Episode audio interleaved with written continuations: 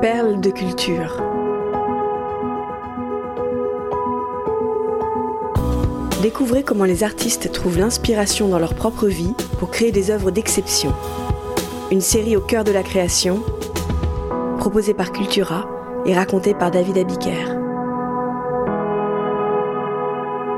Portrait dans la baignoire d'Hitler de Lee Miller et David Sherman. Elisabeth Miller meurt à l'âge de 70 ans le 21 juillet 1977 à Shidingley, dans le sud-est de l'Angleterre. C'est dans ce paisible village du Sussex où elle était installée en 1949 avec son mari, Roland Penrose, que cette ancienne mannequin a passé les 30 dernières années d'une vie trépidante. C'est aussi là que son fils Anthony Penrose a grandi. Né en 1947, celui-ci garde le souvenir d'une maman derrière les fourneaux, préparant de véritables festins pour les invités de la grande ferme familiale. Chaque week-end, Lee Miller met à profit ses courts prix au cordon bleu de Paris. Elle arrange les plats traditionnels à la sauce fantaisiste et colorée des surréalistes qu'elle a côtoyés dans les années 1930. Poulet vert, spaghettis bleus, glace au marshmallow et au Coca-Cola. À la mort de sa mère, Anthony Penrose retourne dans la maison de son enfance. En faisant du rangement dans le grenier, il tombe sur des archives rangées dans des cartons de lessive. Anthony Penrose n'en croit pas ses yeux. Devant lui s'étalent des milliers de négatifs, il découvre des reportages photos datant de la Seconde Guerre mondiale. Sa mère, cette femme abîmée par l'alcool, ne lui a jamais dit qu'elle avait été reporter de guerre, qu'elle avait accompagné l'armée américaine jusqu'au camp de concentration de Dachau et visité les appartements d'Hitler à Munich. Lee a remisé ce chapitre de sa vie tout en haut sur l'étagère des souvenirs. Probablement parce qu'à travers son objectif, elle a vu de trop près les pires atrocités. À son retour en Angleterre, au lendemain de la guerre, elle a connu des épisodes de dépression, ce qu'on appelle aujourd'hui un syndrome de stress post-traumatique. Lee l'une des plus belles femmes du monde, a su très tôt garder des secrets. Question de survie. À l'âge de 7 ans, elle a été violée par un ami de la famille. Un drame que ses parents ont tout fait pour éclipser. Chez Lee la beauté et l'horreur ont appris à cohabiter. Lee Miller naît le 23 avril 1907 à Poughkeepsie, dans l'État de New York. À 20 ans, elle est remarquée dans les rues de la Grosse Pomme par Condé Nast, le fondateur du magazine de mode Vogue. La légende raconte que c'est en la sauvant d'un accident de voiture, en plein New York, que le patron de presse est tombé sous le charme de la belle inconnue. Ses cheveux courts à la garçonne, sa beauté androgyne correspondent à l'air du temps. La jeune mannequin fait très vite la couverture. Elle a l'habitude de poser devant l'objectif. Durant son enfance, son père, Théodore Miller, n'a cessé de la prendre en photo. Sur les images, elle est le plus souvent dénudée. Étrange relation entre un père et sa fille adolescente. Ces portraits ont quelque chose d'absolument dérangeant. À New York, Lee Miller trouve le mannequinat trop ennuyeux à la longue. Elle veut devenir photographe. Pour apprendre, on lui dit qu'il faut aller à Paris rencontrer le maître, Man Ray. Dans les années 30, époque de tous les possibles, de toutes les avant-gardes, la capitale française est le centre du monde. La ville lumière vibre au rythme du jazz et du surréalisme. Avec aplomb, Lee Miller aborde Man Ray dans un café et se présente d'emblée comme sa nouvelle élève.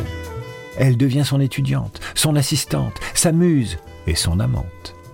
Inspirés par une maladresse de lit en chambre noire, ils cultivent ensemble la solarisation de négatifs pour en faire œuvre. Man Ray l'encourage, Lee Miller possède désormais son propre studio. Elle réalise des portraits, répond à des commandes. Femme libre, elle change de vie sur un coup de tête, un coup de foudre. En 1934, elle épouse un riche homme d'affaires égyptien.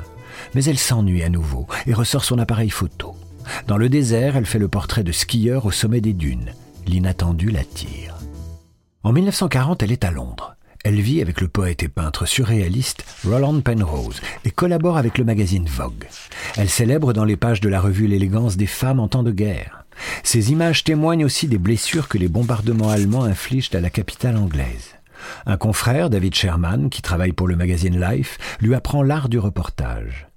Lee achète un uniforme à Savile Row, taillé sur mesure. Comme David, elle veut être photographe de guerre. Pour elle, c'est le seul moyen d'être vraiment utile. Après avoir été mannequin puis photographe de mode, la voilà désormais correspondante pour Vogue. En août 1944, le magazine l'envoie à Saint-Malo pour un sujet sur les femmes dans la ville qui vient d'être libérée par les Alliés. Erreur. La cité malouine n'est pas encore tombée. La bataille fait rage. C'est le baptême du feu de Lee Miller. Vivre au plus près des combats, elle n'a jamais rien connu de plus grisant. Avec David Sherman, ils forment un duo de choc. Dans le sillage de l'armée américaine, elle adopte le mode de vie des GIs. Après la Normandie, elle photographie à Paris les foules en liesse qui accueillent leurs sauveurs, puis continue vers le front de l'Est. Plus elle avance, plus elle s'enfonce dans l'horreur et la folie meurtrière nazie. En avril 1945, elle arrive à Dachau, au moment de la libération du camp de concentration. Ces images sont parmi les premières à révéler au monde l'indicible. Elle envoie un télégramme à Audrey Withers, la rédactrice en chef de Vogue. Je t'implore de me croire. Je n'ai pas l'habitude de photographier des atrocités, mais crois bien que chaque ville et chaque région en regorge. J'espère que Vogue sera prêt à publier ses photos. Le magazine accepte de publier ses clichés. L'effroyable photo de cadavres entassés est accompagnée du titre Il faut le croire. Lee Miller ne parlera jamais de ses visions de cauchemar à son fils Anthony. David Sherman et Lee Miller restent quelques heures dans le camp avant de se rendre à Munich, à quelques kilomètres de là. Depuis des années, la photographe garde dans sa poche l'adresse du Führer à Munich. 16 Prinz Regentenplatz. Quand ils arrivent dans l'appartement, des GIs occupent déjà les lieux. L'un d'eux est en train de lire Mein Kampf sur le lit d'Hitler. David et Lee s'enferment dans la salle de bain. Un lieutenant frappe à la porte. Il veut se raser. Il attendra. David et Lee n'ont pas vu de baignoire depuis des semaines. Ils vont prendre un bain chez Hitler. Ils attrapent leur appareil. Il faut saisir ce moment. Nu dans la baignoire, Miller se savonne le haut du dos. Le regard se détourne de l'objectif. La scène semble banale. Elle ressemble au cliché que prenait son père.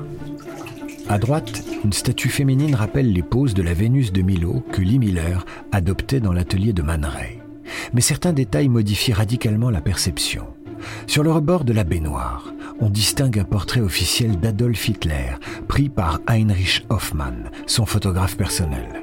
La paire de Rangers de Lee, encrassée par la saleté de Dachau, souille le tapis de bain du dictateur. En se lavant, la reporter tente d'effacer de sa mémoire les crimes du régime nazi. C'est malheureusement impossible. Les souvenirs resteront imprégnés durant tout le reste de sa vie. Ce même après-midi, à Berlin, Hitler et sa compagne Eva Braun se donnent la mort. L'histoire ne manque jamais d'ironie. La photo publiée dans Vogue fait le tour du monde. Son pendant masculin existe pourtant. Mais l'image d'un David Sherman en train de se shampouiner la tête n'intéresse pas grand monde. Oublié pendant longtemps, le cliché de cette femme nue dans la baignoire d'Hitler acquiert sa renommée après la mort de Lee Miller grâce au travail de son fils Anthony Penrose, gardien de la mémoire de sa mère, une femme qui aura connu mille vies. Post-scriptum. Kate Winslet jouera bientôt le rôle de la photographe américaine dans le long métrage Lee, réalisé par Helen Curas. L'actrice britannique donnera la réplique à Jude Law qui incarnera Roland Penrose. La française Marion Cotillard est également au casting.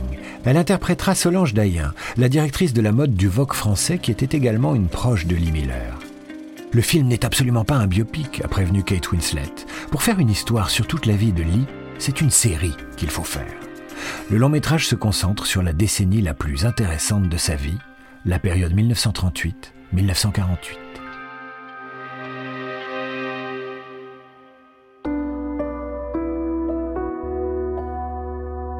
Perle de culture est un podcast Cultura produit par Création Collective.